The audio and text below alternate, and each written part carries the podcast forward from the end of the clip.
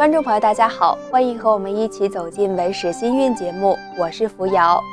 我们现在聊的这个系列叫做《红楼才女》，也就是和您一起回味一下在清朝时候比较典型的一些女子的古韵，体会体会她们的心境，感受一下她们的生活点滴。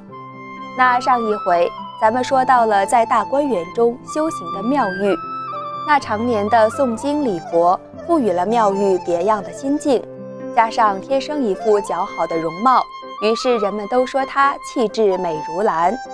而当妙玉在自己的龙翠庵静静修行的时候，其他的女孩们便是在一起吟诗作对，咏海棠、吟红梅、写菊花诗和柳絮词等等。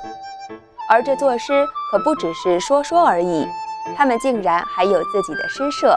名叫海棠诗社。海棠诗社是怎么来的呢？这里可不得不提贾家的一位少奶奶了，谁呢？李纨。李纨是贾宝玉早早过世的哥哥贾珠的妻子，也就是宝玉的嫂子。李纨来自金陵的一个书香世家，父亲李守忠以前是国子监祭酒。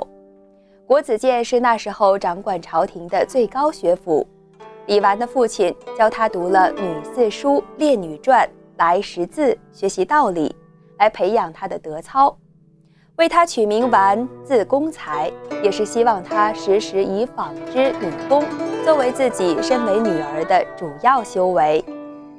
李家的家风清白严谨，比起黛玉等人，李纨似乎少了一些诗情画意。但是，毕竟他也是接受了很正统的道德教育，所以当他遇到人生中的逆境时，仍然能清操自守，从容笃定。身处繁华之地，年纪轻轻的李纨也是自甘平淡，这都和年幼时他学到的道理还有为人准则密不可分。这样一位大家小姐，在来到贾府之后，寂静低调。他年少丧夫，于是安心地侍奉老人，教育儿子。后来，他在大观园中选择了一处僻静的农家小院，当做自己的住所，取名为稻香村。稻香村的布置简约清新，甚至是朴素的。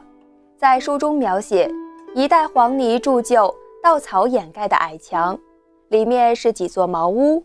周围有桑树、榆树，还有农田，这和大观园的其他庭院风格迥然不同，仿佛是一座世外桃源，让人看了这个田舍，不禁升起回归田园的愿望。正是陶渊明的“久在樊笼里，复得返自然”的那种归园田居的感觉，再加上为了教育儿子，也确实需要择一处清静的地方。进走出庭院，则与众人分享天伦；而退就是远离喧嚣，回到庭院中怡然自乐。稻香老农，这是形容的非常生动，也就是他给自己起的在诗社的别号。其实李纨并不作诗，但是呢，他很爱诗，而且凭借诗作的水平更是一流。但是李纨比较内敛。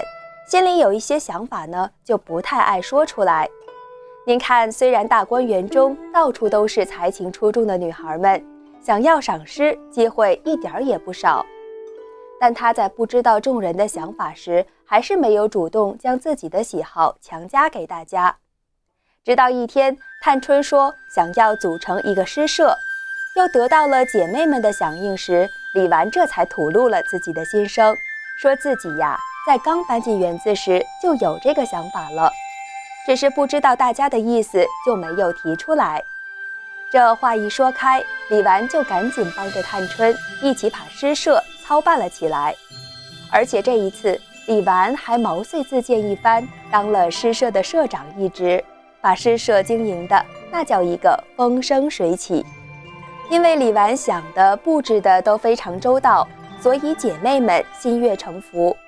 他考虑到社中成员有才艺高下之分，所以既让才高者驰骋才情，又可以让才华平庸者乐享其中，便提出说：黛玉、宝钗、探春、宝玉四人一定要严格按照诗歌的标准来创作，而其他不善于作诗的成员就担任社长啊、副社长啊这些职位。李纨自己呢，负责评判，请迎春负责出题献韵，惜春呢负责记录大家的诗作和监场。这些提议一张一弛，都在情理之中。不难看出，诗社能有这样周到的分工，那安排的人也必定是非常和顺的。书中的第三十七回，秋爽斋偶结海棠社，彭无怨夜拟菊花题。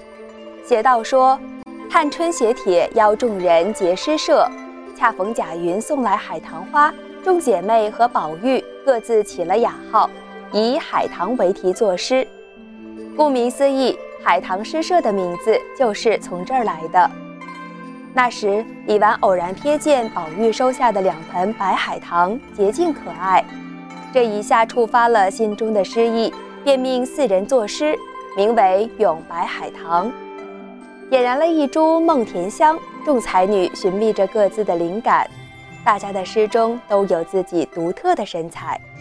那书中并没有说李纨这时在做什么，而依照他的性子，多半是笑吟吟地看着才子淑女们施展自己才华的模样。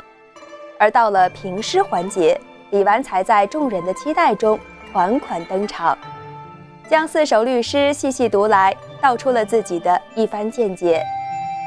珍重芳姿昼掩门，自携手瓮灌台盆。胭脂洗出秋阶影，冰雪招来露气魂。但即使知花更艳，愁多焉得玉无痕。欲长白帝平清洁，不与亭亭日又昏。彭无君。半卷相连半掩门，碾冰为土玉为盆。偷来梨蕊三分白，借得梅花一缕魂。月窟仙人逢稿妹，秋闺怨女是啼痕。娇羞脉脉同谁诉？倦倚西风夜已昏。潇湘妃子。看过宝钗作品时，他推崇其有身份；赏读黛玉的诗作，又称赞她比别人更有一样心肠。那两首题作，一篇上得厚重。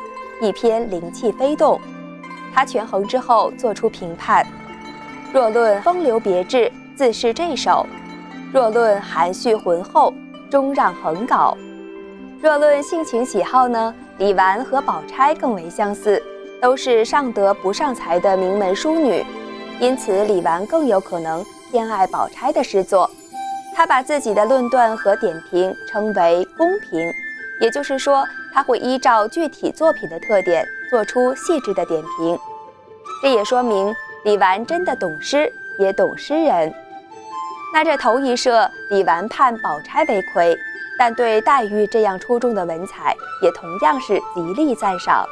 再后来公评菊花诗，他又把黛玉的三首诗作全都排在了首位。在和众姐妹一起欣赏诗句时，同样入情又入理。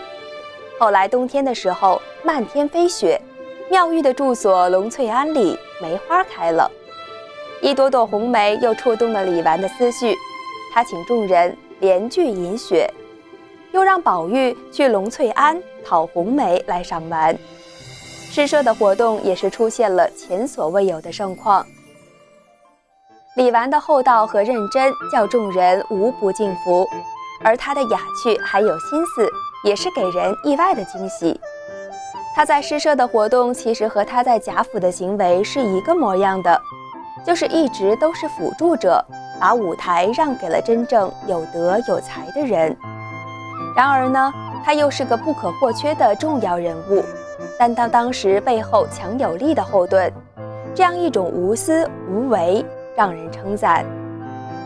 花有千般色，不错。李纨在她静默的遗孀生活之外，也有多姿多彩的一面。结社之初，他请王熙凤入社做监察御史，李纨和凤姐驰骋口才，分毫不让，以至于像霸王一样的凤姐都甘拜下风，只能殒命接任。群芳夜宴，李纨放下了长嫂的姿态，和姐妹们一起嬉笑欢笑，一点架子都没有。而这样的李纨还同样懂得节制。夜深之后，劝大家撤席回去休息。在接受管理家务时，他又本着菩萨一样的心肠，非常照顾下人们的难处，处理妥当。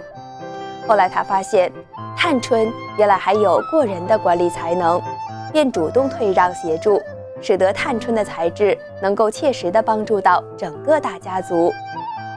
李纨真的就像她的名字一样，像是一卷素白无瑕的细绢。是大观园中最纯粹的底色，有它在的地方，便能烘托出任何的色调和光泽，也能勾勒出流光溢彩的锦绣。泰然自若、恬淡安宁，回归淳朴的农院生活，日常岁月在他身上沉淀出了生活的美好。而这样的生活，平淡也有味道。生活中像李纨一样的女子其实不多，如果您遇到了，可谓幸运，也请您珍惜这样淡泊真诚的女子。好了，今天的文史新韵就先和您介绍到这儿，非常感谢您的关注和鼓励，也欢迎您留下宝贵的意见和我们分享。那我们下次再见。